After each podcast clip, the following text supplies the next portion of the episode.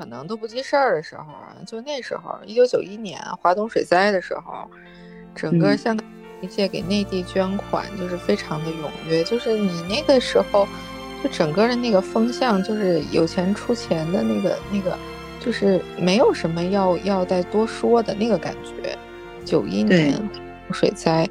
嗯，现在等于说就好像。我不知道是经济地位发展造成的，就是他们有一些人的一些不平衡，还是有一些人趁趁乱，就是往上面附会了一些别的意义，就是好像反而跟几十年前又不一样了，好像复杂了很多。哦，小时候就觉得去香港，就是我我我那个因为父母工作的关系啊，就在那儿，就觉得说，对，开说了小时候在澳门。待过很久的时间，我可以跟静阳们普及一下，也待了一下。就那时候，你真不觉得我是北京的，我是上海的，就在那儿会怎么样？就连广州的同同学们，就是在香港也是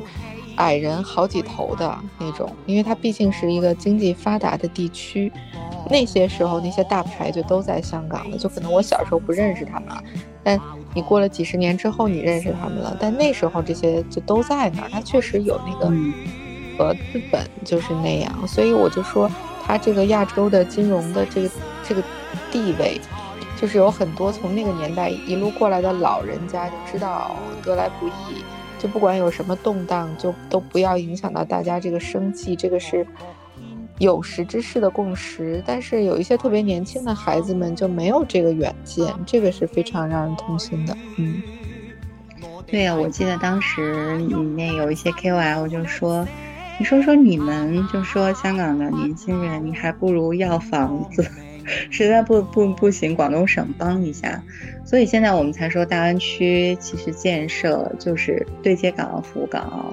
尽量的给就是香港的年轻人提供你生活事业的一个延伸和拓展的空间，因为香港自己本身就是复杂，就是很复杂，我也不敢说我能解读的特别清楚，但是我可以谈几个就是我了解到的情况。第一就是香港的这个产业的这个问题啊，因为香港最知名的就是地产和金融嘛，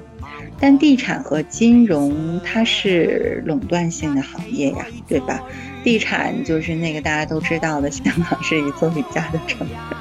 它是具有垄断性的，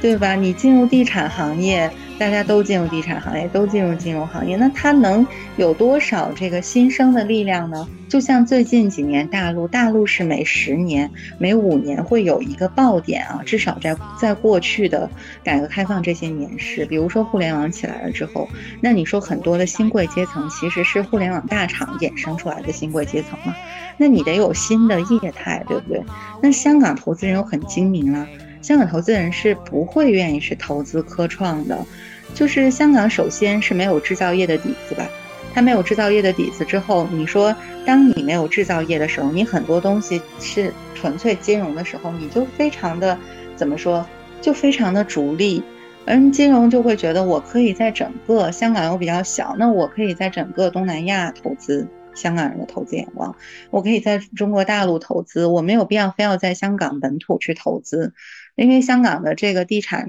导致它的租金是非常高的嘛，那你说你搞这些科研、搞这些科技，你的这个成本这么高，人力成本这么高，租金这么高，它很难去创业的，新业态很难跨越死亡谷的。然后他们又精明嘛，是吧？香港人那么精明，那我一看呀，这成本这么高，这死亡概率这么高，咱不投了吧？那你不投了，你就错过这班车。那就香港一直都说，哎呀，为什么大疆无人机在深圳啊？他就觉得汪涛是港科大毕业的，汪涛他应该在在香港啊，李泽湘他都应该在香港，怎么怎么跑广东去了？他这样讲。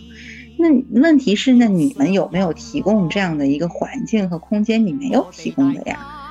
对吧？那你错失了这一波，错失这一波，你就 old money，old money，那。就是你那点儿地产啊、金融啊，那年轻人那楼价也是那么高，对吗？那他们就排队这个轮候所谓的公屋，但你排队公屋的话，你的收入不能高，你知道？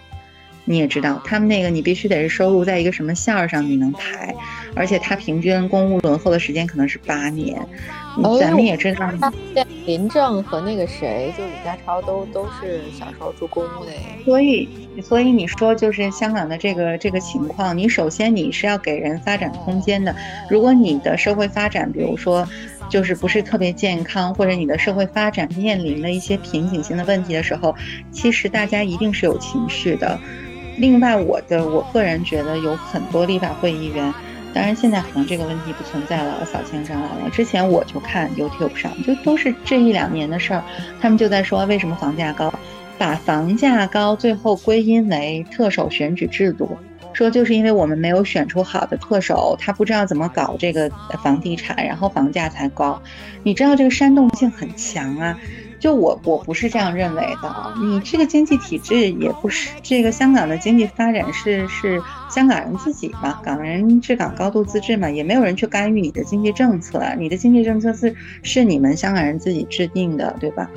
那他有问题，他就会，你，你想住房问题这么这么激烈的时候，就是你听到了，你会觉得哦，对，是不是那个问题解决了，我就可以什么都迎刃而解了。什么问题都要归根于归根于归根于这个选举制度，那你说这个社会的风气，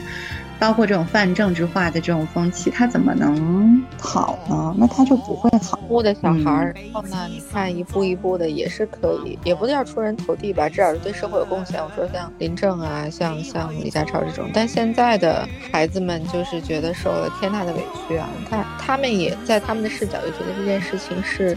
得不到改善，但我觉得这个确实有一点，怎么说？你现在背靠内地有这么广大的前景和机会，你非得要揪住这一点，就真的你在香港已经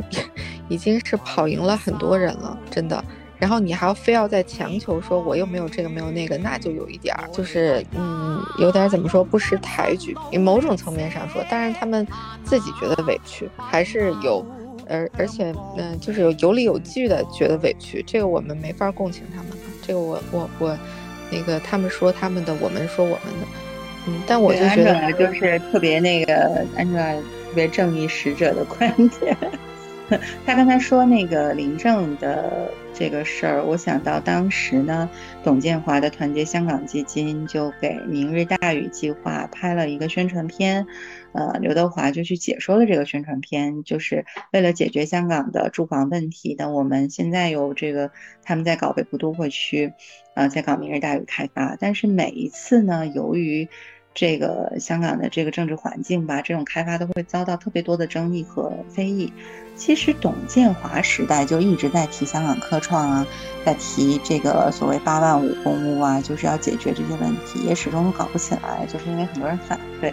那刘德华这个解说了这个宣传片之后，天呐，遭到了特别多的攻击和非议。当时林郑月娥是有出来为刘德华讲话的，他说呢，我和刘德华先生都是出身于香港基层，那我们两个人呢也都算是成功，我在政府里面算是做的比较成功，那刘德华先生的演艺事业也是比较成功的，但是我们这一代香港人呢，就是我们这一代六零后的人，就是相信这个狮子山下这种精神，我们是相信拼搏奋斗就一定可以改变自己的命运的，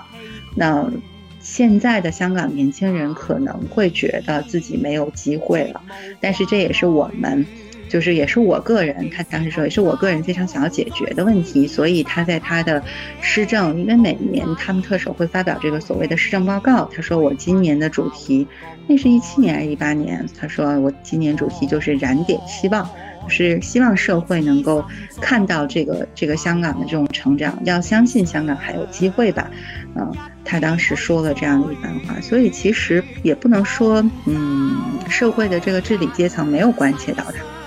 但是由于问题可能很复杂，很多事情并不能一下子就解决了。